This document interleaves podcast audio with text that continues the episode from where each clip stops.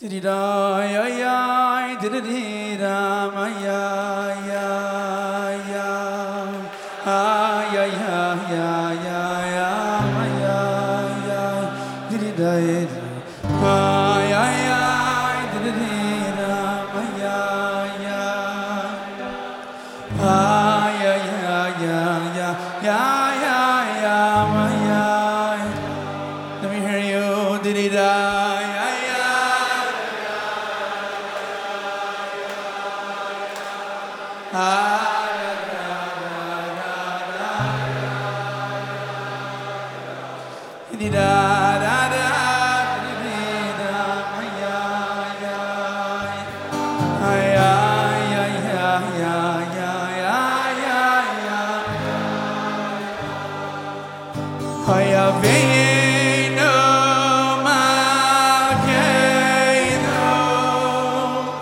Oh yeah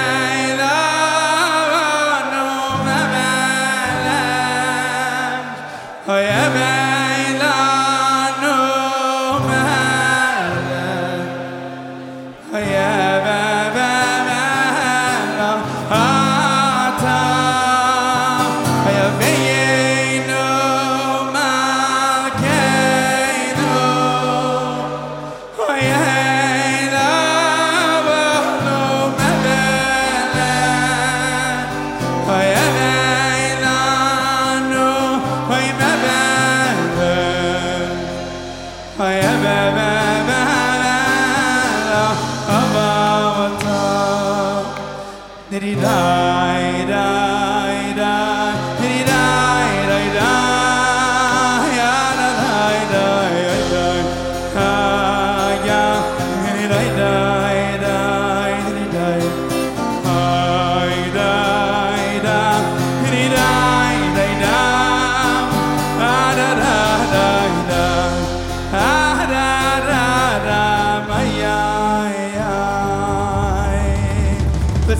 To the next level. Everyone sing as loud as you can. Diddy die, die, die.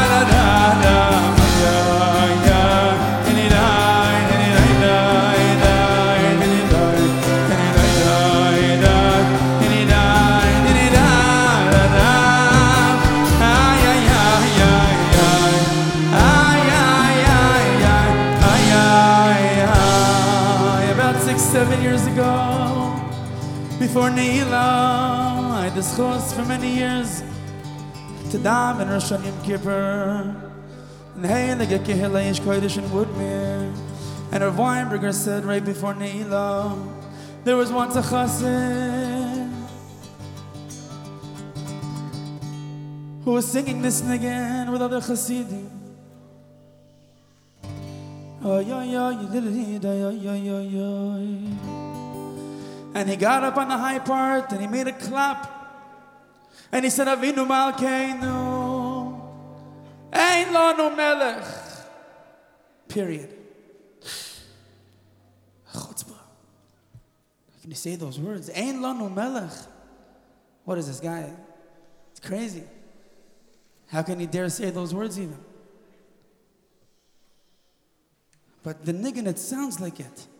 Ein Lanu Melech, Ein Lanu Melech. It's almost like, oh, how can you even say those words? And then the chassid started crying.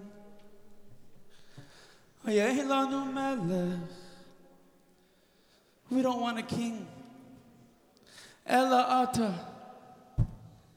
We just want you. We just want you. We know it's impossible. We know that we're basar v'dam and we can't be masik what it means you, just you.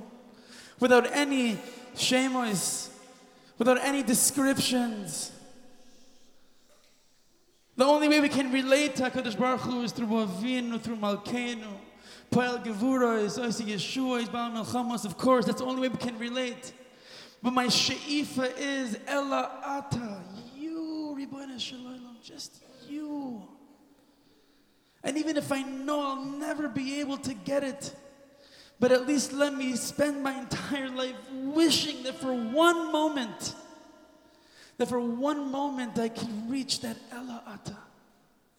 Just that one moment of clarity, of knowing exactly who you are.